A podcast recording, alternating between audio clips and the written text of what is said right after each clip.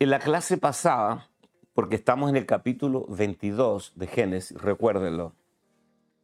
En la clase pasada nosotros vimos un cuadro gráfico de el sacrificio perfecto de Cristo. Nosotros vimos cómo Abraham subió al monte Moria obedeciendo a Dios para sacrificar a su hijo y la razón es porque Dios se lo había pedido.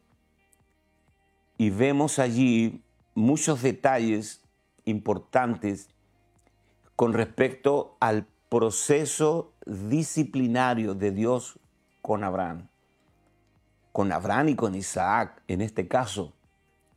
Y hemos estado viendo en todas estas lecciones que ha habido una progresión en la revelación de este punto importante que es la simiente.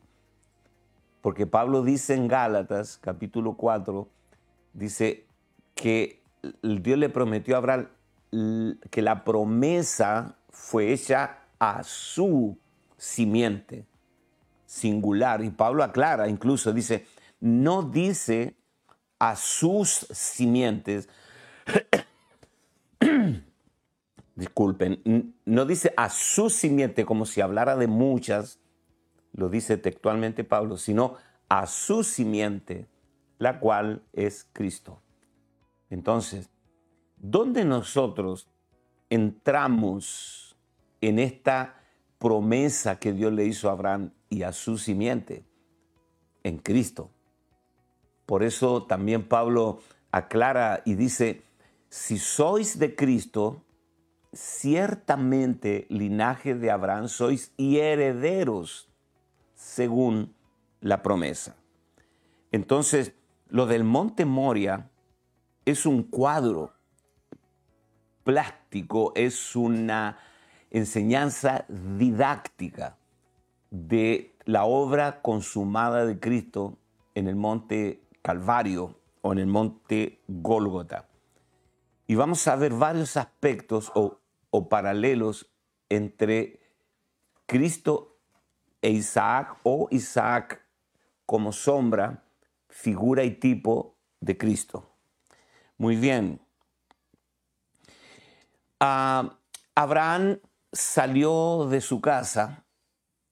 Él no le dijo a Sara que iba a sacrificar a su hijo, porque si le hubiera dicho a Sara, tal vez el aspecto natural de Sara, mamá, se hubiera opuesto tenazmente pero ¿cómo? Tú estás loco que vas a ir a matar a, nuestro hijo. ¿Qué te pasa? E, entonces Abraham no le comunicó nada a Sara y tampoco se lo comunicó a Isaac. Aquí tenemos cuatro personas que van caminando tres días desde Berseba, recuerden, el lugar del pacto, donde Abraham redimió el pozo con siete corderas el pozo redimido. Ya vimos eso. Tres días de camino hasta el monte Moria, 90 kilómetros. 90 kilómetros dicen que se pueden hacer en dos días, pero en este caso tenían que ser tres días. No podían ser dos ni cuatro, tres días, porque tres días estuvo Cristo en las profundidades de la tierra. Tres días donde cuatro personas van caminando hacia el monte Moria, solo uno, Abraham, va muriendo cada día. Cada día que se acerca al monte Moria es un día menos para la muerte y resurrección del Hijo. Ahora, estos tres días fueron días de morir. En realidad, Abraham murió durante tres días. Y también Isaac, porque Isaac murió en el corazón de Abraham. Pero en el monte Moria se produjo la resurrección. Entonces, llega un momento en que Abraham le dice a los dos siervos, quédense aquí y yo y el muchacho iremos a la cumbre del monte y adoraremos y volveremos. O sea, Abraham está actuando bajo una profunda convicción del Espíritu de que aún si él degollaba a su hijo y lo quemaba sobre la leña, Dios era poderoso para devolvérselo otra vez. Había una convicción sobrenatural. No se trata de Abraham, se trata de la fe del Hijo de Dios que es impartida a nosotros. No se trata de Abraham que ama a Dios, sino el Dios de Abraham. Entonces, a partir de ese momento la historia cambia. Ya no son cuatro, sino son dos, el Padre y el Hijo. Esto es lo que vemos en el monte, en el monte Calvario o en el monte Gólgota. Todo el trayecto, lo que se llama la vía crucis, desde Jerusalén hasta el monte Calvario, el monte de la calavera o del Gólgota. Yo no tengo dudas que hubo una comunión entre el Padre y el Hijo, que el Padre estuvo todo el tiempo conversando con su Hijo como Abraham lo hizo con Isaac. Padre, tenemos la leña, tenemos el altar. ¿Dónde está el cordero? No lo veo por ningún lado. Lo dije el día miércoles. Esta es la pregunta que todos le hacemos a Dios. Porque no sabemos que el cordero somos nosotros. Déjame explicarte esto, porque por supuesto que Cristo es el cordero, pero nosotros somos el sacrificio vivo. Y Pablo lo dice claramente en Romanos 12. Pablo dice, os ruego hermanos, por las misericordias de Dios, que presentéis vuestros cuerpos en sacrificio vivo, santo y agradable a Dios, que es vuestro culto racional. Sacrificio vivo. ¿Cómo subieron a Isaac eh, sobre la leña? yo puedo como padre, yo tengo cuatro hijos, eso es terrible, amarrarlo de pies y manos y ponerlo sobre la leña eh, y levantar el cuchillo, eso es fuerte. Así subieron a Isaac al altar del holocausto. Por eso Pablo dice sacrificio vivo, porque los animales que se ponían sobre el altar, todos estaban muertos y trozados había un protocolo para el sacrificio. Nunca se subió un animal eh, vivo al altar, pero lo nuestro es sacrificio vivo. ¿Por qué? Porque somos nosotros, mientras vivimos, que estamos siendo puestos sobre el altar del sacrificio.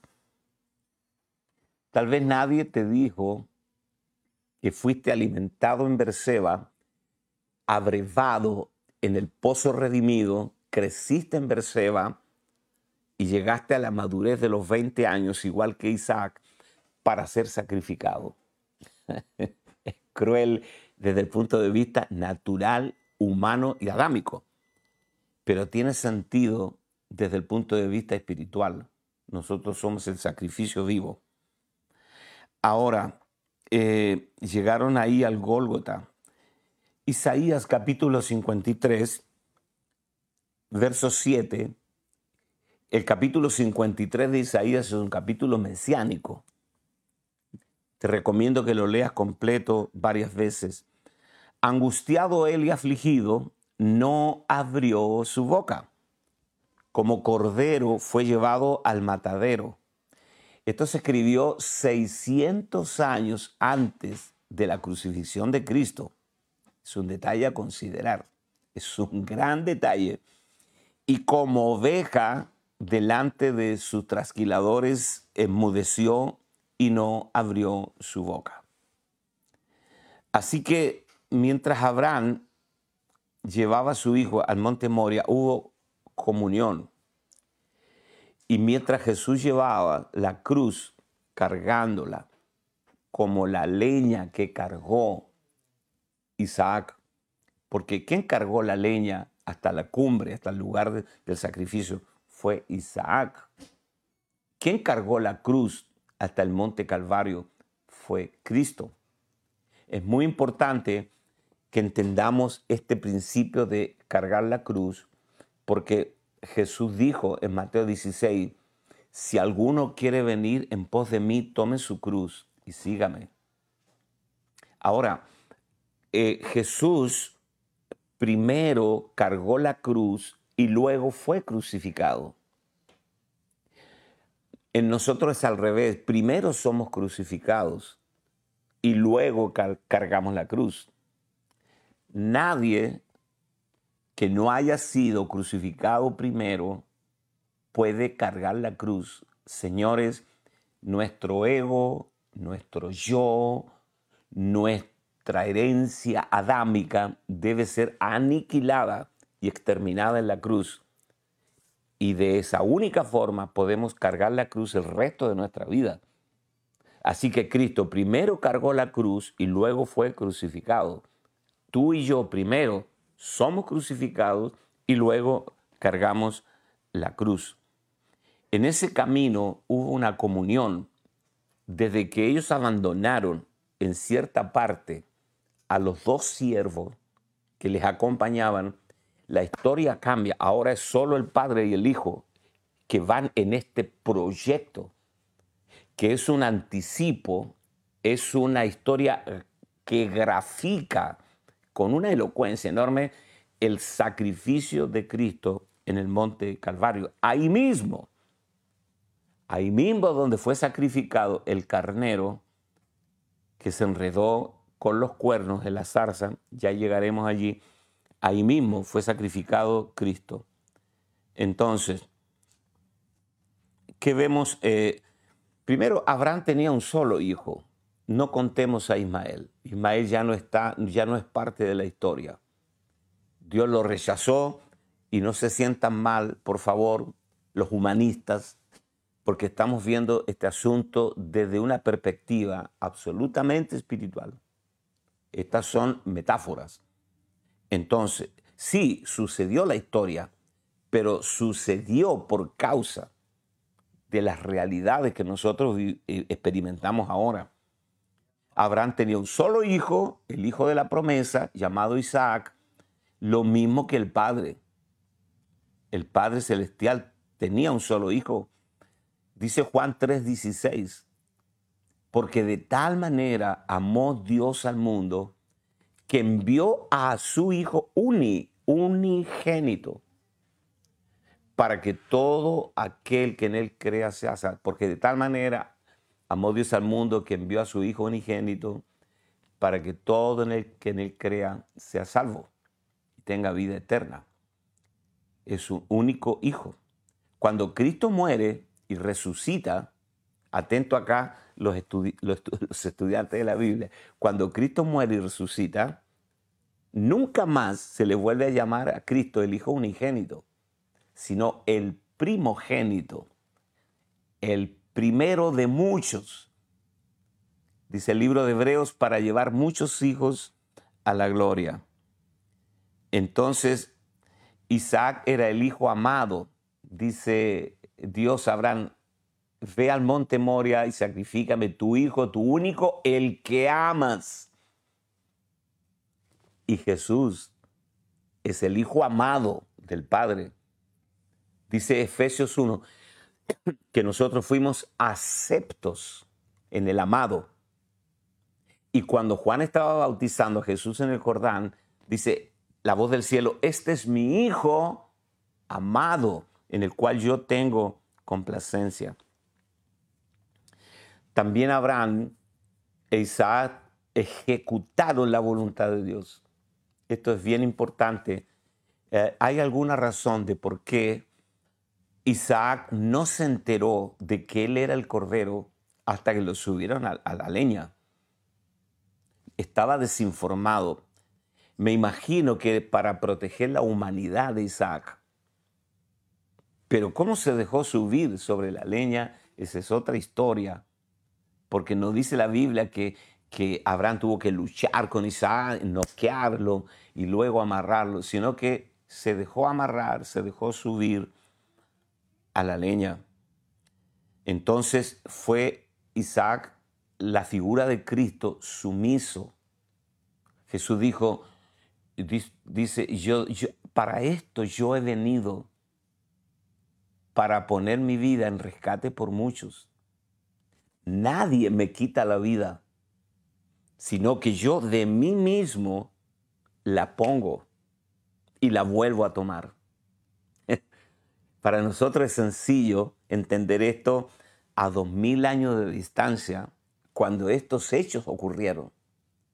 Pero en el momento que estaban sucediendo no era tan sencillo.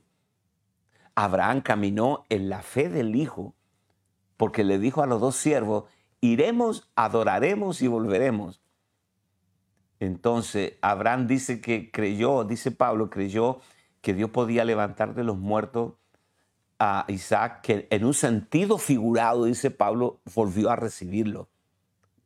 Eh, eh, esa es la fe que tenemos que recibir y crecer en ese nivel de fe por la palabra revelada, por el Espíritu. Porque cuando Pablo dice en Romanos que Abraham creyó en un Dios que llama las cosas que no son, Isaac no era, nunca fue. Si consideramos las posibilidades físicas de Abraham, a los 99 años ya estaba todo, el caso cerrado. Así que todos los problemas para traer la simiente no eran de Isaac, eran de Abraham.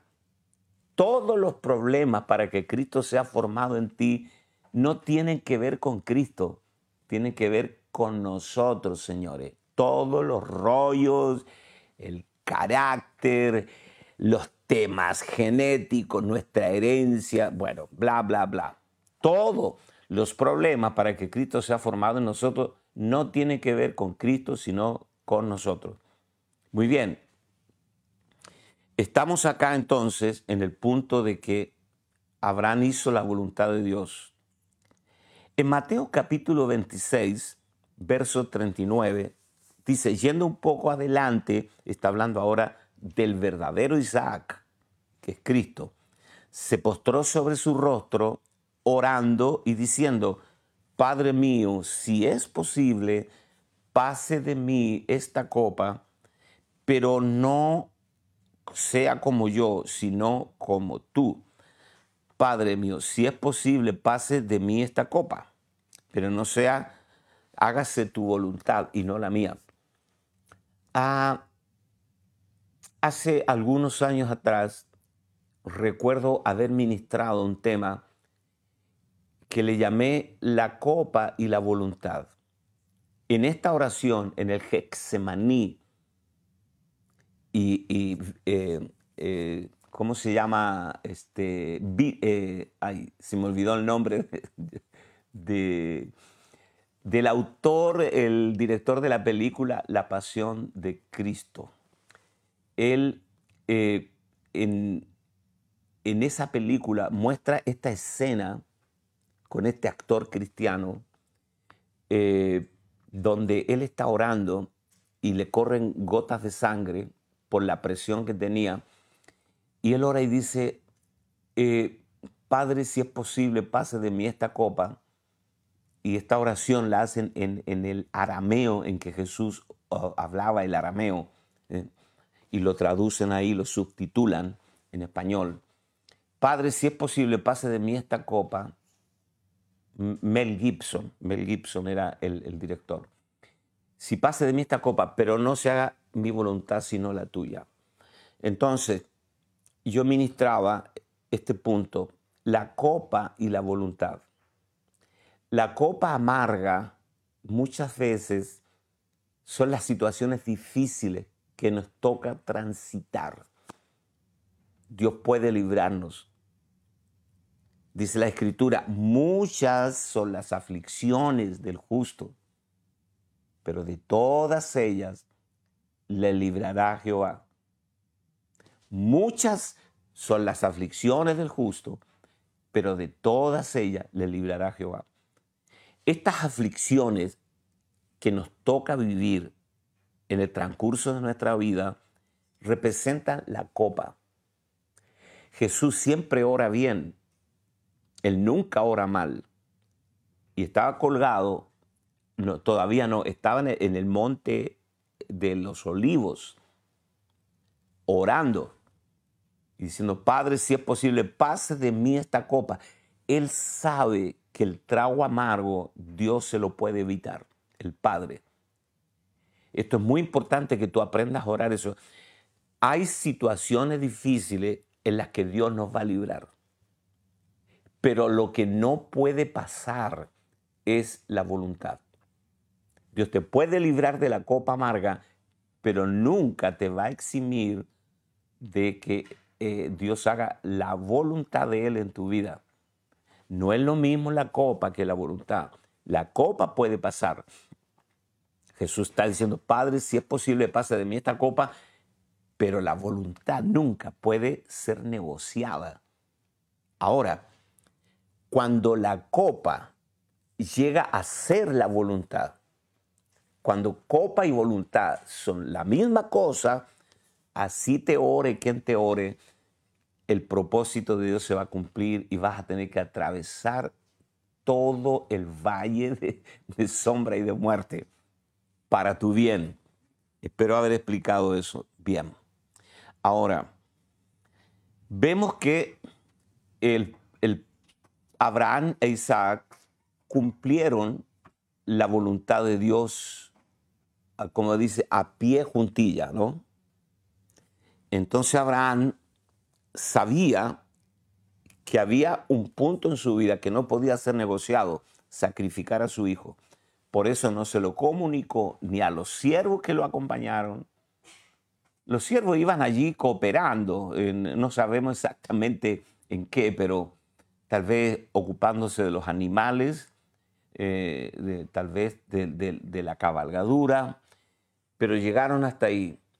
Eh, nunca se enteraron. Isaac tampoco se enteró, Sara tampoco se enteró, solo Abraham. Y quiero decirle algo a los hombres y mujeres de Dios. Hay tratos en donde solamente se trata de ti y Dios. No cabe un tercero, aunque sea la mujer que duerme contigo o el hombre que duerme contigo. No hay un espacio para terceros. Esa es la voluntad de Dios, como Jacob que luchó con el, con, el Señor toda la noche hasta que rayaba el alba. Solo Jacob y el Señor. No hay espacios para terceros. Cuando tú mueras físicamente, vas a morir solo. Tus seres queridos van a quedar vivos a tu lado, no te pueden acompañar al más allá. Es tu experiencia, es tu muerte. Cuando, cuando tú comienzas a morir en el, eh, a, todo lo que Dios rechaza, aunque tú te abraces a aquello con dientes y muelas y Dios quiere sacarlo de ti, en ese espacio de muerte no caben terceros. Señores, esto tú tienes que entenderlo. Entonces, dice Pablo en Filipenses capítulo 2, verso 8, y estando en la condición de hombre, se humilló a sí mismo, haciéndose obediente hasta la muerte y muerte de cruz.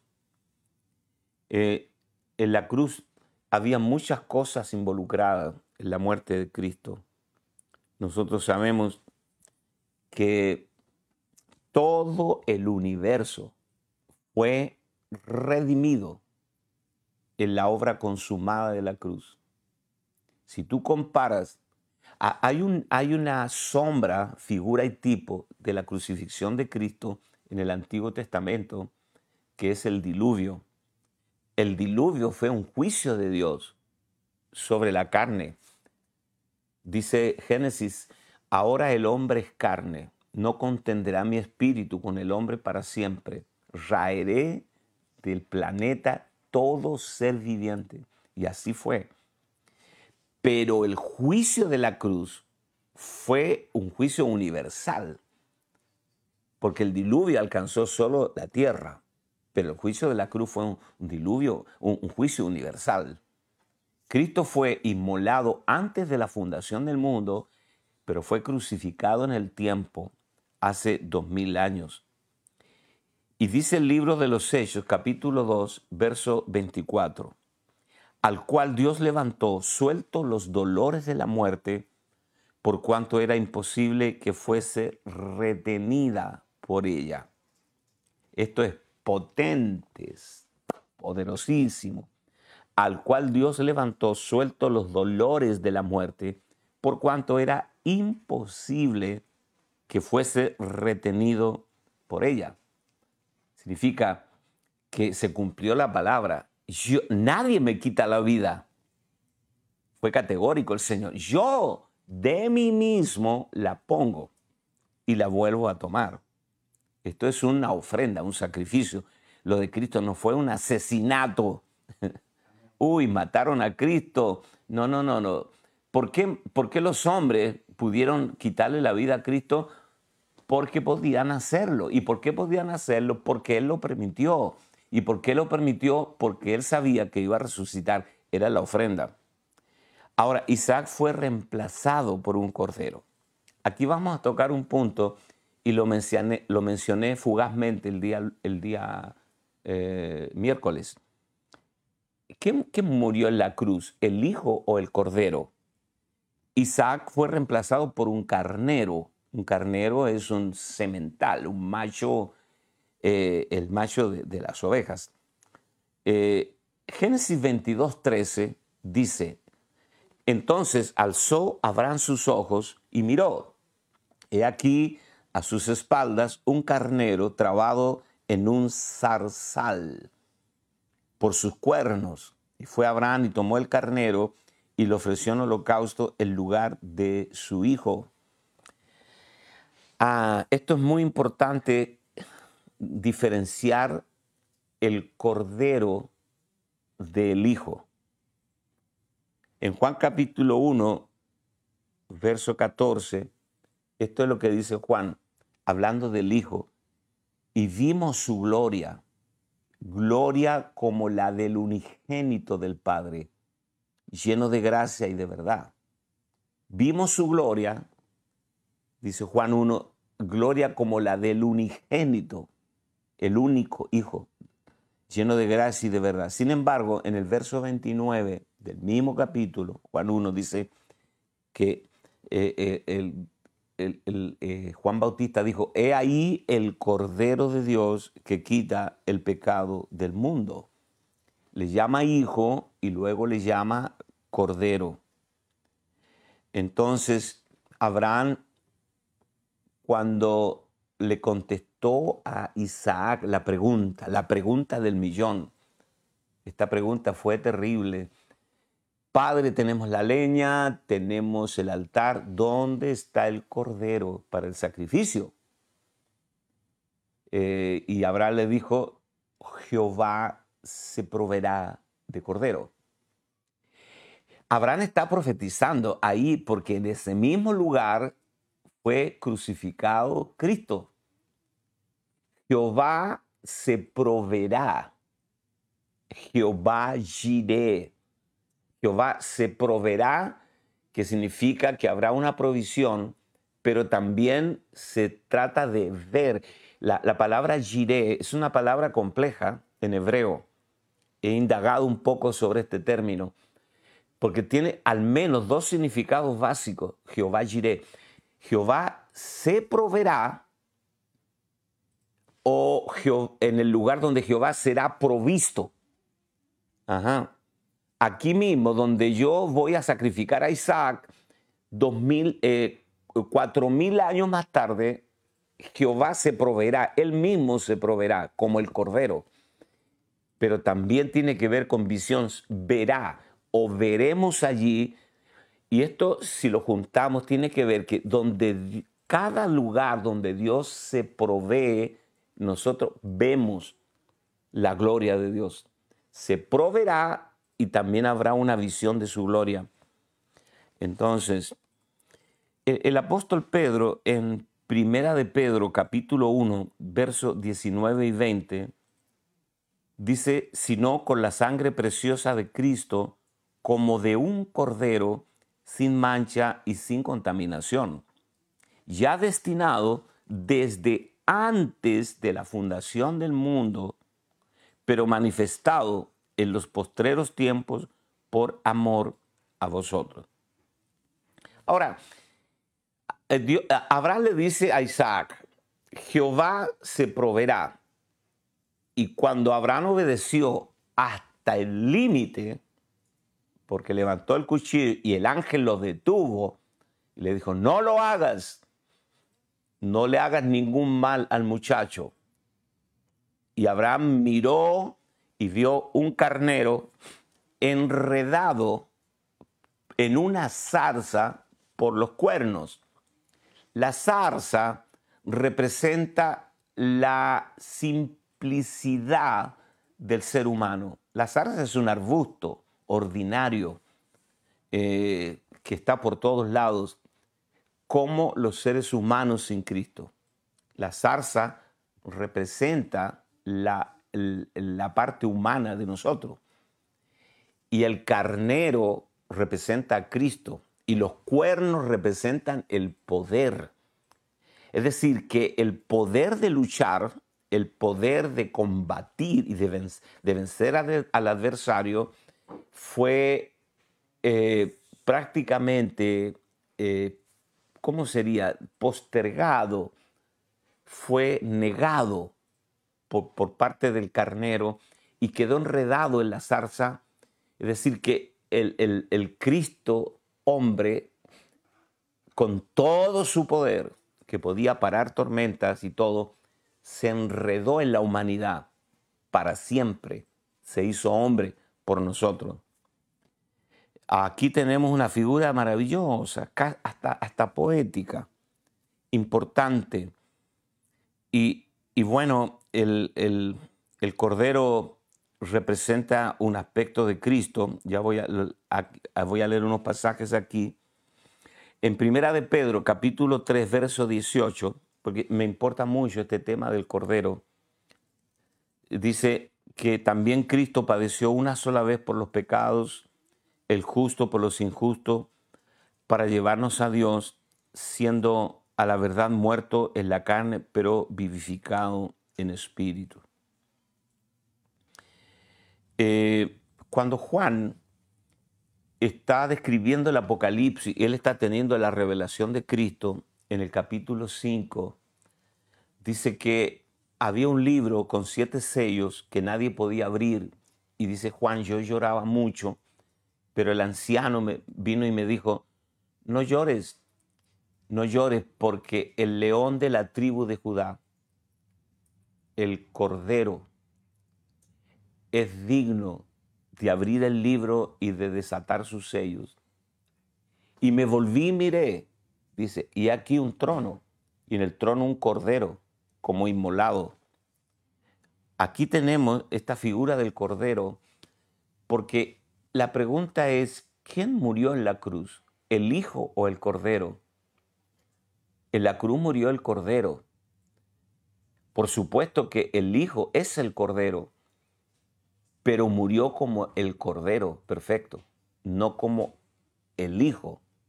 Y yo no quiero hilar fino pero se necesitaba el sacrificio del cordero. El hijo no puede morir. Para que el hijo pueda morir tiene que transformarse en un cordero, porque Él es eterno. Él, él es el autor de la vida. Por eso dice, muchachos, a mí nadie me puede quitar la vida porque yo soy la vida. Entonces, para que Él pueda morir, entrar en el proceso de la muerte, para librarnos a nosotros de la muerte, tenía que transformarse en un cordero. Entonces, fíjate cómo Apocalipsis termina.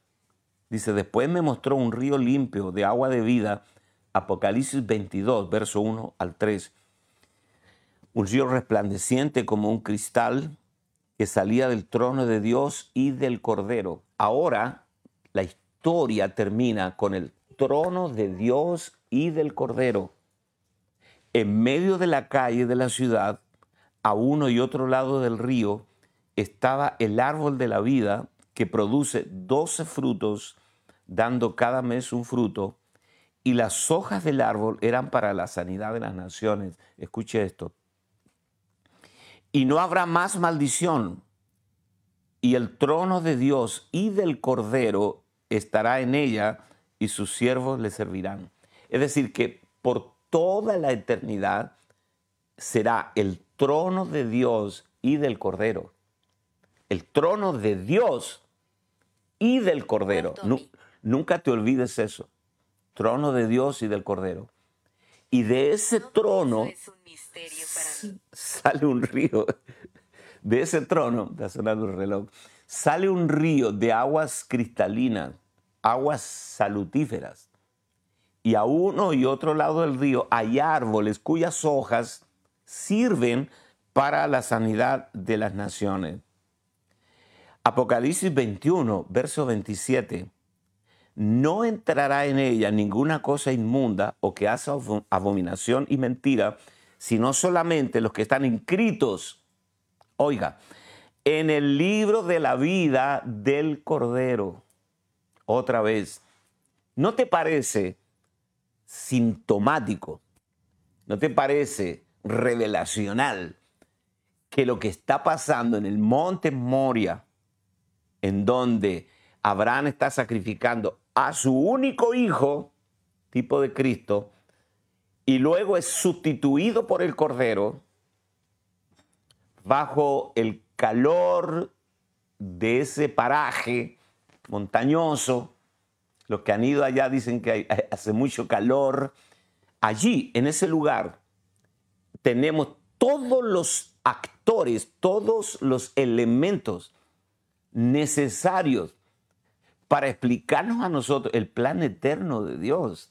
Esto es realmente glorioso, extraordinario.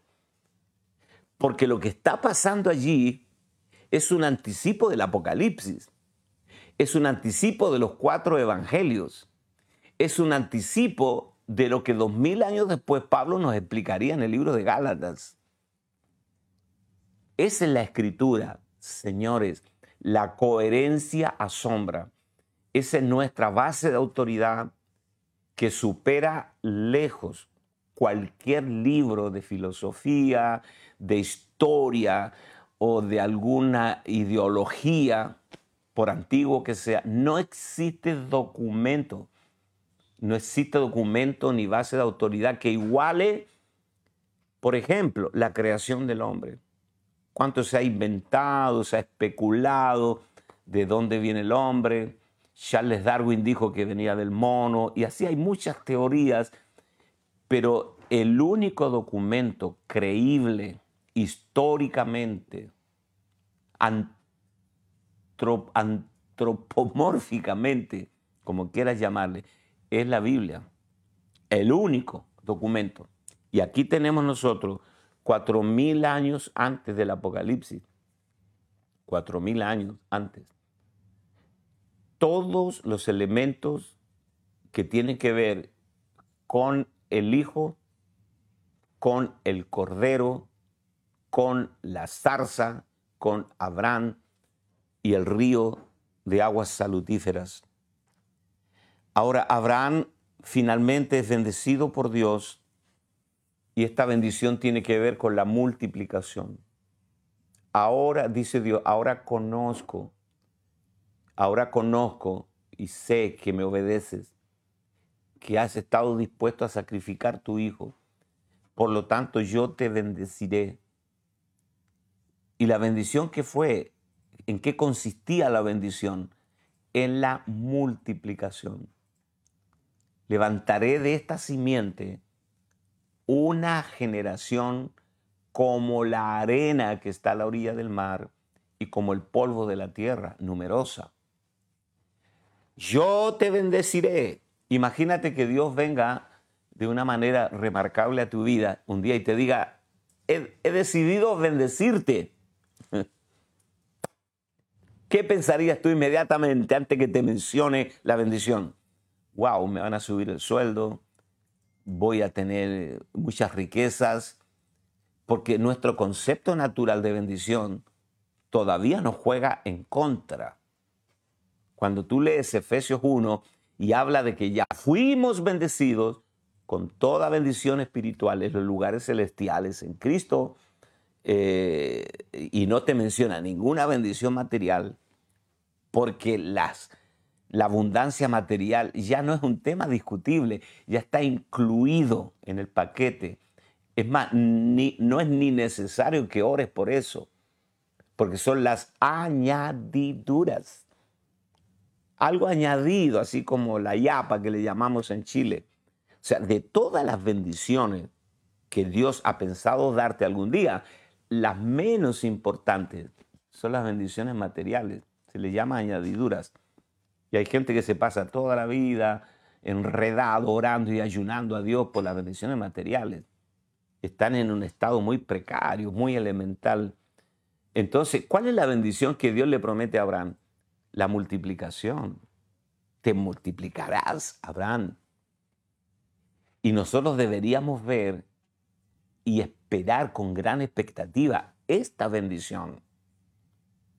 Nosotros llegamos a Chile hace 30 años y más y, éramos un, grupo pequeñito, eh, éramos la manada pequeña eh, y, luego nos comenzamos a, multiplicar y Dios nos empezó a bendecir con multiplicación.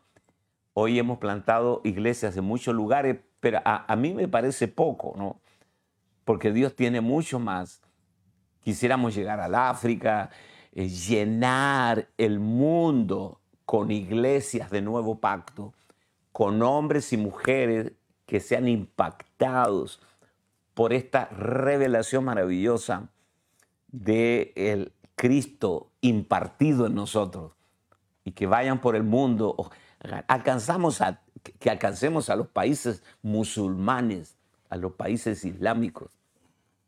Iglesia por todos lados, nosotros anhelamos esta multiplicación. Y Dios le dice a Abraham, te multiplicaré, multiplicaré tu descendencia. Y la descendencia tenía que ver con la simiente. Isaac, que Isaac no fue salvado de las llamas, Isaac fue resucitado, murió literalmente. ¿Por qué? Porque Pablo dice eh, que fue eh, que Abraham creyó que Dios se lo devolvería de los muertos, y que dice Pablo que en un sentido figurado, en un sentido figurado, lo volvió a recibir. Todos deberíamos decir a esta altura, no me interesan las bendiciones materiales, me interesa la multiplicación. Me interesa la multiplicación. Me interesa crecer, que seamos muchos, que muchos hijos de Dios puedan levantar sus manos, adorar a Dios. Muchas casas, iglesias, muchas reuniones caseras, una gran red en las ciudades donde simultáneamente en miles de hogares se esté adorando al Señor, conociendo a Cristo. Zacarías capítulo 8, versos 20 al 23, habla del cumplimiento de esta promesa. Así ha dicho Jehová de los ejércitos, aún vendrán pueblos y habitantes de muchas ciudades y vendrán los habitantes de otra de una y otra ciudad y dirán, vamos a implorar el favor de Jehová y a buscar a Jehová de los ejércitos. Yo también iré y vendrán muchos pueblos y fuertes naciones a buscar a Jehová de los ejércitos en Jerusalén y a implorar el favor de Jehová. Así ha dicho Jehová de los ejércitos, en aquellos días acontecerá que diez hombres de las naciones de todas las lenguas tomarán del manto a un judío, diciendo, iremos con vosotros, porque hemos oído que Dios está con vosotros. Hay una multiplicación para el Israel nacional y hay una multiplicación para el Israel espiritual, que es la iglesia compuesta de judíos y gentiles. El Señor lo revela en el libro de los Hechos y la palabra crecía y se multiplicaba y los discípulos en gran número eso es lo que debemos anhelar cada uno de nosotros. Preciosa gente de Dios, estamos llegando al final.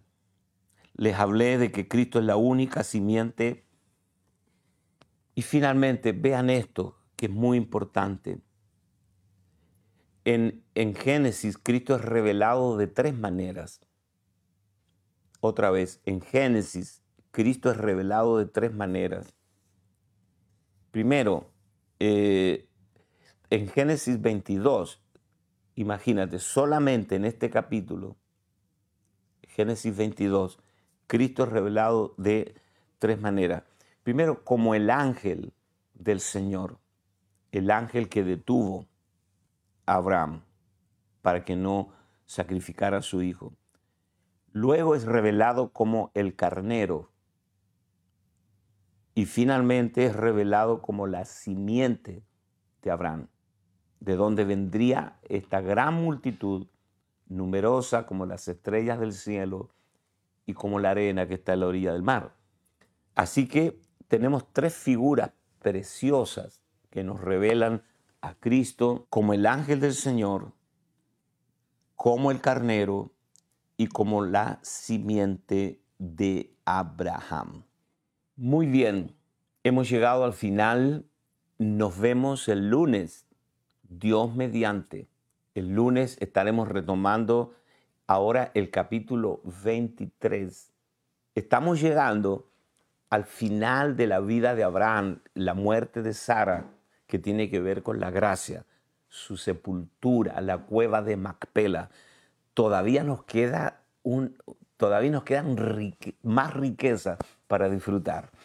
Así que los espero el lunes a la misma hora. Bendiciones para todos. Un abrazo. Amén.